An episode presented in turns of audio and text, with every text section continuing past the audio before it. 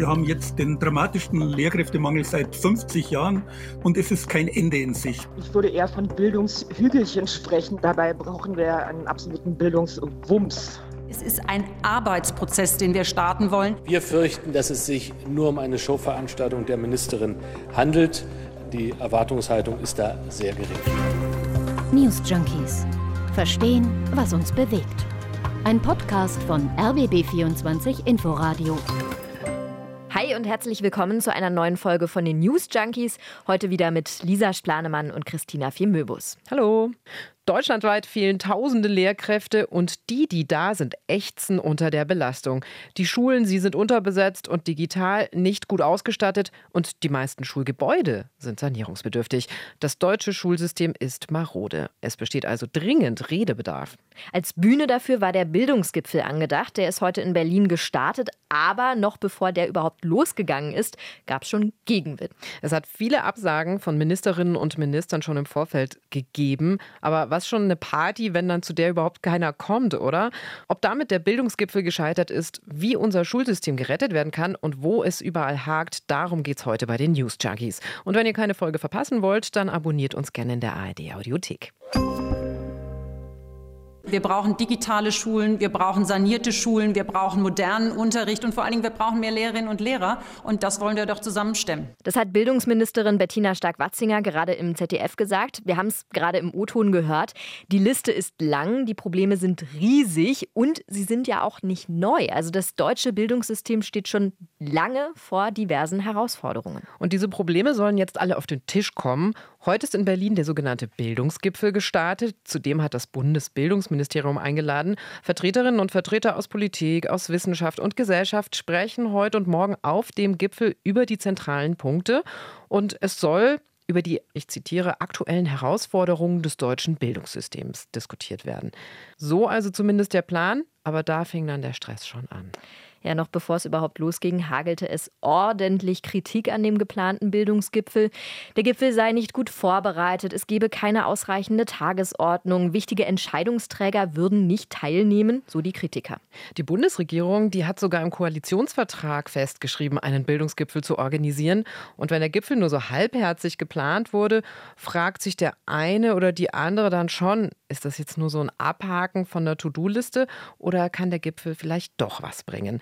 Schleswig-Holsteins Bildungsministerin Karin Prien hat da so ihre Zweifel, wie sie gegenüber dem NDR geschildert hat. Also zunächst mal muss man darauf hinweisen, dass zu diesem Treffen ja nicht mal alle Bildungsminister eingeladen äh, wurden ähm, und dass es keine Agenda für dieses Treffen gibt, also keine Tagesordnung. Die Themen sind also nicht klar, dass es keine gemeinsame Vorbereitung gegeben hat. Also alle Voraussetzungen, die man eigentlich braucht, um gut miteinander arbeiten zu können, und das wäre so dringend nötig, sind bei diesem Treffen, äh, liegen leider nicht vor. Und ähm, deshalb liegt der Verdacht nahe, dass hier eher lustlos der Koalitionsvertrag abgearbeitet werden soll, wo ja von einem Bildungsgipfel die Rede ist. Aber das, was da stattfindet in Berlin, äh, verdient diesen Titel leider nicht.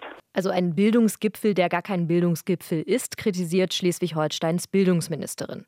CDU-Generalsekretär Mario Chaya findet da auch sehr deutliche Worte zu dem Gipfel, der aktuell in Berlin stattfindet. Wir fürchten, dass es sich nur um eine Showveranstaltung der Ministerin handelt. Die Erwartungshaltung ist da sehr gering. Die Erwartungen sind sogar so niedrig, dass die Minister von CDU und CSU gar nicht erst zum Gipfel gekommen sind, dass die nicht teilnehmen. Der Gipfel wurde also nicht richtig organisiert. Aber nicht nur von politischer Seite kommt Kritik, sondern auch von Organisationen. Also mehrere Gewerkschaften, Verbände und Stiftungen fordern gemeinsam in einem Appell an den Bundeskanzler Nachbesserung. Lisa, du hast dir den Appell mal näher angeschaut. Mhm. Was steht denn da konkret eigentlich drin? Also es wird zum Beispiel ein echter Bildungsgipfel gefordert, so heißt es darin. Kritisiert wird zum Beispiel von der Caritas, dass der heutige Bildungsgipfel des Bundesbildungsministeriums der Dimension der Herausforderungen nach Ansicht der UnterstützerInnen des Appells nicht gerecht werde, steht darin. Ein neuer Gipfel solle alle an einen Tisch bringen und dann auch einen Neustart in der Bildung anschieben. Also wir können auf jeden Fall festhalten, Kritik am Bildungsgipfel gibt es von allen Seiten. Mhm. Gut, ich meine, es mag vielleicht stimmen, dass in der Planung einiges schiefgelaufen ist, aber ich kriege den Eindruck trotzdem, dass das Thema Bildung auch ein Stück weit zum politischen Spielball wird. Mhm. Da sollen schon mal alle an einen Tisch kommen, ja, ist von langer Hand geplant, aber dann lässt sich die Mehrheit der Ministerinnen und Minister nicht mal blicken. Das finde ich als Schritt an sich schon relativ radikal, ehrlicherweise.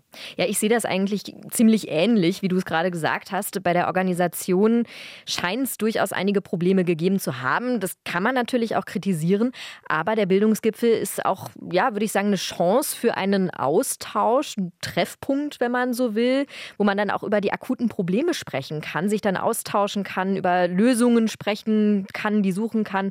Heute Mittag gab es einen kurzen Zwischenstand von der Bildungsministerin Bettina Stark-Watzinger zu dem Bildungsgipfel und sie sagt, die Bildungsarbeit fängt jetzt erst richtig an. Mit dem heutigen Bildungsgipfel, das ist nicht das Ende, sondern das ist der Anfang, wollen wir eben nach dieser Diskussion mit Frau Busse, mit Herrn Rabe, mit Bildungswissenschaftlern, gerade noch das Panel, aber auch ähm, mit den Schülerinnen und Schülern, mit den Lehrern und Lehrern, mit den Gewerkschaften eben weiter die Arbeit führen. Und über 1000 Teilnehmer digital und hier vor Ort haben sich heute beteiligt. Insofern die Arbeit, äh, sie ist nicht beendet, sondern sie fängt jetzt erst richtig an. Also vielleicht kann man das so ein bisschen als Diskussionsanstoß sehen. Aus meiner Sicht sind die Herausforderungen im Bildungssystem momentan ja auch sowieso so gravierend, dass da dringend was passieren muss und dass man da auch wirklich jede Gelegenheit nutzen sollte, um dann schlussendlich auch über die Reformen zu sprechen, um dann was Neues zu gestalten. Stichwort Herausforderungen und Probleme. Was ganz konkret so schief läuft an den deutschen Schulen, das können wir uns jetzt mal genauer anschauen. Tja, in Sachen Bildung müssen wir eindeutig nachsitzen. So viel steht schon mal fest. 14 der 16 Bildungsministerinnen und Minister haben beim Gipfel geschwänzt. Und dabei ist Bildung ja Ländersache. Da sind wir schon direkt bei einem der großen zentralen Probleme, wenn wir mal so beim Auseinanderklamüsern sind, was eigentlich schlecht läuft. Viele, viele Menschen kritisieren, der Föderalismus erschwert Reformen. Die Länder sind für die Bildungspolitik zuständig und die Kommunen sollen für die Ausstattung sorgen. Und ganz konkret heißt ja Föderalismus in der Praxis, wenn sich Lehrerinnen und Lehrer zum Beispiel ähm, im Bundesland umorientieren wollen, also wenn sie das Bundesland wechseln wollen, dann kann es durchaus schwierig werden, allein weil sich ja auch die Voraussetzungen je nach Land unterscheiden. Und auch für die Schülerinnen und Schüler ist es schwer, in ein anderes Bundesland zu gehen, weil das Schulsystem dann ganz anderes sein kann. Viele Kritikerinnen und Kritiker sagen deshalb, Bildung muss zur Chefsache gemacht werden, um dann wirklich auch was zu verändern. Die Linke geht da sogar so weit zu sagen, sagen, das sogenannte Kooperationsverbot soll abgeschafft werden. Das legt fest, dass der Bund sich eigentlich nicht einmischen darf. Die Linke will aber, dass Bildung als Gemeinschaftsaufgabe im Grundgesetz verankert wird. Gleichzeitig muss man da auch ein bisschen aufpassen, dass man sich nicht so in so einer Strukturdebatte am Ende verheddert. Das ist sicher wichtig, da eine Änderung herbeizuführen, aber es ist ja auch sehr, sehr langfristig gedacht. Und dabei gibt es ja ganz konkret auch noch andere Themen, die auf der Agenda stehen. Die Kernfrage, also die Mutter aller Fragen, finde ich schon fast, ist doch, wo sind die ganzen Lehrkräfte denn überhaupt hin? Also es fehlt absolut an Personal. Das sagt auch Christiane Gotte im Deutschlandfunk-Podcast Kontrovers. Sie ist Vorsitzende des Bundeselternverbands und hat also den Draht zu Elternverbänden aus allen Bundesländern. Die Situation an Schule ist eine einzige Überforderungssituation für alle, für die Lehrer an erster Stelle, die Schulleitungen auch natürlich äh, immer am Limit, immer in der Planung Planung ne, ähm, mit äh, Lehrerinnen und Lehrern, die fehlen, die ersetzt werden müssen, die, die, man weiß schon gar nicht mehr, wie es denn ausgeglichen werden soll.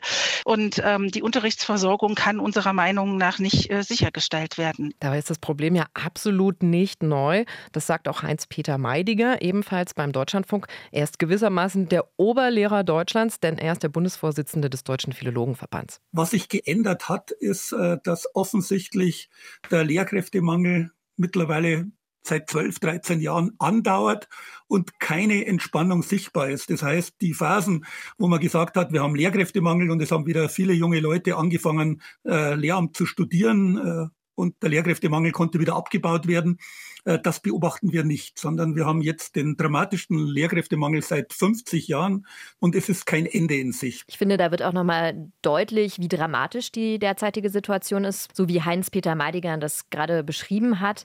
Du hast dir die Zahlen angeguckt, Tina. Was mhm. kann man anhand der Zahlen konkret lesen? Also die Zahlen, muss man erstmal sagen, die variieren. Als ich mich da jetzt vorbereitet habe auf die Podcast-Folge, habe ich ganz viele verschiedene Zahlen gesehen. Ein bisschen verwirrend ehrlicherweise. Aber der Lehrerverband sagt, es fehlen etwa 40.000 Lehrkräfte. Und die Kultusministerkonferenz, die spricht von 12.000 Leuten. Wir können es auch mal auf eine regionale Ebene mhm. heben. Also hier in Berlin waren es zu Beginn des Schuljahres 900 Leute, die fehlen. Und in Brandenburg, da hatte Ende Januar die Lehrergewerkschaft GEW den Bedarf auf 1800 neue Pädagogen für das Schuljahr 2023-24 geschätzt. So oder so, egal was jetzt die konkrete Zahl sind, viele sind es allemal. Und definitiv im klaren Tausenderbereich. Da stellt sich natürlich die Frage, wie konnte überhaupt dieses Loch entstehen? Den Bedarf an Lehrerinnen und Lehrern kann man ja eigentlich theoretisch ganz leicht errechnen, wenn man auf die Zahlen guckt, entsprechend dann auch kalkuliert. Es gibt ja beispielsweise Melderegister, also statistische Ämter, die sagen, es sind so und so viele Kinder in diesem Jahr geboren worden und das heißt dann so in sechs, sieben Jahren brauchen wir rechnerisch so und so viel Personal, um mhm. dann entsprechend die Klassen zu gründen. Da muss aber noch viel mehr reingerechnet werden. Ja, das stimmt schon. Da sagen aber Bildungsexpertinnen und Experten auch, so ganz leicht ist es einfach nicht, da so eine einfache Rechnung aufzustellen, weil es auch ein paar Unwägbarkeiten gibt. Zum Beispiel gibt es Fluchtbewegungen und dann entsprechend auch mehr Kinder, die betreut werden müssen, ganz klar. Und es gibt auch ganz, ganz viele Studierende, die ihr Studium abbrechen und das aus verschiedensten Gründen und dann eben doch nicht Lehrerin oder Lehrer werden.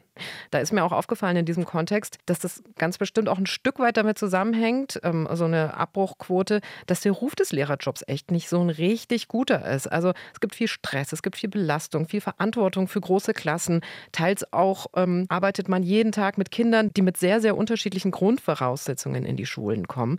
Und obendrauf kommt dann eben auch noch, dass es in einigen Bundesländern immer noch gelebte Praxis ist, dass man dann nicht mal ähm, durchgehend festangestellt wird. Also es werden Zeitverträge ausgestellt. Sprich, die Lehrkräfte arbeiten dann bis zu den Sommerferien, werden dann aber unbezahlt beurlaubt, bis dann im Herbst die Schule wieder anfängt. Und in der Zwischenzeit müssen sie sich dann arbeitslos melden. Da würde ich mir ehrlicherweise auch überlegen, ob ich mir den Stress antue und Lehrerin werde. Obwohl man ja auch sagen muss, dass der Job durchaus auch ein sehr schöner sein kann. Also Lehrerin sein kann natürlich total erfüllend sein, mit jungen Menschen zusammenarbeiten. Es gibt Teilzeitmöglichkeiten, die Option auf Verbeamtung. Es ist auch eine vergleichsweise gute Bezahlung. Das sollte man an dieser Stelle auch nochmal betonen. Aber eben dieses Image hat hier deutlich gelitten in Deutschland und das ist möglicherweise einer der Gründe, warum das auch viele junge Menschen abschreckt, in diesen Beruf einzusteigen. Ja, da hast du total recht. Ähm, aber wie kann man dieses Image denn jetzt wieder verbessern? Wie kann man die Krise lösen? Wir könnten jetzt hier wirklich noch etliche Probleme aufzählen. Über den Sanierungsstau an Schulen haben wir auch noch überhaupt nicht gesprochen. Oder die Lernrückstände durch die Corona-Pandemie, äh, geschweige denn ähm, das große Digitalisierungsproblem, das wir in den Schulen haben. Es gibt viel zu bemängeln, aber lass uns doch mal drauf gucken, was man tatsächlich konkret jetzt auch kurzfristig verändern könnte, um das Bildungssystem, wie es jetzt ist, zu verbessern. Also, Lösungsvorschlag 1, die Zusammenarbeit zwischen Bund, Ländern und Kommunen stärken. Das ist auch ein Ergebnis des Bildungsgipfels. Die haben gesagt, wir wollen jetzt auch eine Taskforce zusammenstellen, die sich mit genau diesem Thema befasst. Lösungsvorschlag 2, den Geldbeutel einfach aufmachen. Ja, also mehr Geld ins Schulsystem geben. Saskia Esken, eine der beiden SPD-Bundesvorsitzenden, hat ein Sondervermögen für Bildung ins Spiel gebracht. 100 Milliarden Euro fordert sie. Wir müssen tatsächlich, um der Aufgabe gerecht zu werden, Kindern eine gute Zukunft zu ermöglichen, da wesentlich investieren, weil wir ja in der Situation sind, dass Schulgebäude in ganz Deutschland einen Sanierungsstau von geschätzt 50 Milliarden aufweisen, dass äh, die Schulen nicht gut genug, nicht zeitgemäß genug, modern genug ausgestattet sind und es fehlen Lehrkräfte und es fehlen andre, fehlt anderes pädagogisches Personal. Also es kann ein erster Schritt sein, aber jetzt einfach Geld nach dem Gießkannenprinzip zu verteilen, das reicht ja auch nicht unbedingt. Bildung umfasst ja viel mehr als zum Beispiel einfach nur jedem Kind ein Tablet in die Hand zu drücken oder schöne Whiteboards an Schulen zu haben. Das hebt den Personalmangel auch nicht auf. Das sagt zum Beispiel Kai Marz. Er ist Bildungsforscher und Mitglied der SWK. Das ist die Ständige Wissenschaftliche Kommission der Kultusministerkonferenz. Und die hat Ende Januar eine Art ja, Notprogramm für Schulen mitverfasst, das auch ganz viel Aufmerksamkeit bekommen hat und auch sehr kontrovers diskutiert worden ist. Darin werden Maßnahmen vorgeschlagen, die ganz kurzfristig und im Hier und Jetzt gegen den Lehrkräftemangel helfen sollen. Du hast dir das ja heute mal in der Recherche angeguckt. Was steht da zum Beispiel drin? Ja, da werden unterschiedliche Lösungen für unterschiedliche Klassenstufen und für die verschiedenen Schulformen vorgeschlagen. Zum Beispiel könnte man Schülerinnen und Schülern in der Oberstufe auch mehr so Selbstlernzeiten zumuten, so die Idee. Oder besonders wichtig sei auch, schon vorhandene Ressourcen besser zu nutzen, sprich zum Beispiel Lehrkräfte aus dem Ruhestand in den Schuldienst zurückzuholen. Oder auch eine weitere Idee, die Teilzeitbeschäftigung zu reduzieren. Jetzt haben wir gerade über ein paar mögliche Lösungsansätze gesprochen und einer, der momentan wieder stärker diskutiert wird, wir haben es ja auch schon angerissen, ist, weg vom föderalen System zu gehen und Bildung zur Bundessache mhm. zu machen. Aber funktioniert so eine zentral gesteuerte Schulbildung wirklich, wirklich besser? Lisa, ich würde mal vorschlagen, lass uns einen kleinen Ländervergleich starten. Ja, wir können ja zum Beispiel mal nach Frankreich gucken. Da mhm. wird zum Beispiel oui, das, oui. da wird das Bildungssystem nämlich zentral gelenkt aus Paris. Ich bin da bei unserer Recherche auf einen sehr interessanten Aufsatz gestoßen, und zwar vom Zentrum für europäische Wirtschaftsforschung. Der ist schon ein paar Jährchen älter, aber dadurch auch nicht weniger interessant. In dem Artikel geht es nämlich eben um die Bildungspolitik in Frankreich. Und da heißt es, das französische Bildungswesen sei durch einen hohen Grad an staatlicher Zentralisierung und Einheitlichkeit über das ganze Territorium gekennzeichnet. Und der Staat sei da der wichtigste Träger des Bildungssystems. Also damit ist er dann zum Beispiel verantwortlich für die Schulinhalte, also vom Unterrichtsstoff über Klausuren bis hin zu den Abschlussprüfungen. Also alles ganz klar zentral gesteuert. Aber wo sind da die Vorteile? Klar, es gibt keinen Hickhack zwischen einzelnen Bundesländern, dafür einfachere, schnellere Handlungswege und weniger Bürokratie. Aber auf der anderen Seite vielleicht doch auch weniger Handlungsspielraum und weniger Reaktionsfähigkeit. Ja, würde ich ganz genauso einordnen, dass man vielleicht dann auf regionale Gegebenheiten in dem Moment ähm, weniger schnell eingehen kann, ist dann ein großer Nachteil. Was ich auch noch ganz interessant fand, das französische Bildungssystem unterscheidet sich nämlich noch in einem anderen Punkt. In Frankreich gehen die Schülerinnen und Schüler nämlich hauptsächlich auf Ganztagsschulen. Mhm. Schule ist da also nochmal mit einem ganz anderen Stellenwert behaftet bei den jungen Menschen. Da gibt es zum Beispiel dann die ganztägliche Betreuung mit staatlich geführten, in die Schule integrierten Kantinen. So heißt es in einem älteren Artikel von der Bundeszentrale für politische Bildung. Also auch das ein wesentlicher Unterschied zwischen französischem und deutschem Schulsystem. Und dann können wir abschließend noch einen kleinen Seitenblick nach Finnland machen. Finnland ist im Ländervergleich häufig ja, in der Vergangenheit immer sehr gut gewesen, also hat gut abgeschnitten. Deutschland lag da zuletzt nach OECD-Erhebungen über dem Durchschnitt, aber weit hinter den Spitzenreitern. Was macht Finnland also anders? Ja, in Finnland, da ist ein ganz starker Fokus gesetzt auf Chancengleichheit. SWR 2 hat dazu vor ein paar Jahren mit einer finnischen Schulentwicklungsforscherin gesprochen und die sagte, ich zitiere mal, die Grundidee des finnischen Schulsystems ist es, allen Schülern die gleiche Chance zu geben, soweit so gut. Ähm, das heißt aber konkret, die Schüler unterstützen und fördern sich gegenseitig, zum Beispiel dann eben auch, indem sie in Teams arbeiten. Großes Thema ist in Finnland auch die Wahrnehmung des Berufs Lehrer oder Lehrerin ist in Finnland anders als bei uns in Deutschland. Ja, manchmal lohnt sich da vielleicht doch der Blick nach links oder nach rechts, um sich über laufende Dinge aus anderen Ländern zu informieren, die dann möglicherweise auch mal abzugucken, wenn sie positiv gut laufen und dann auch schlussendlich umzusetzen. Genug Bildung für heute von uns, den News Junkies. Uns würde aber auch interessieren, was eure Meinung zum Thema Bildungssystem in Deutschland ist. Was läuft gut, was läuft schlecht, was könnte man verbessern?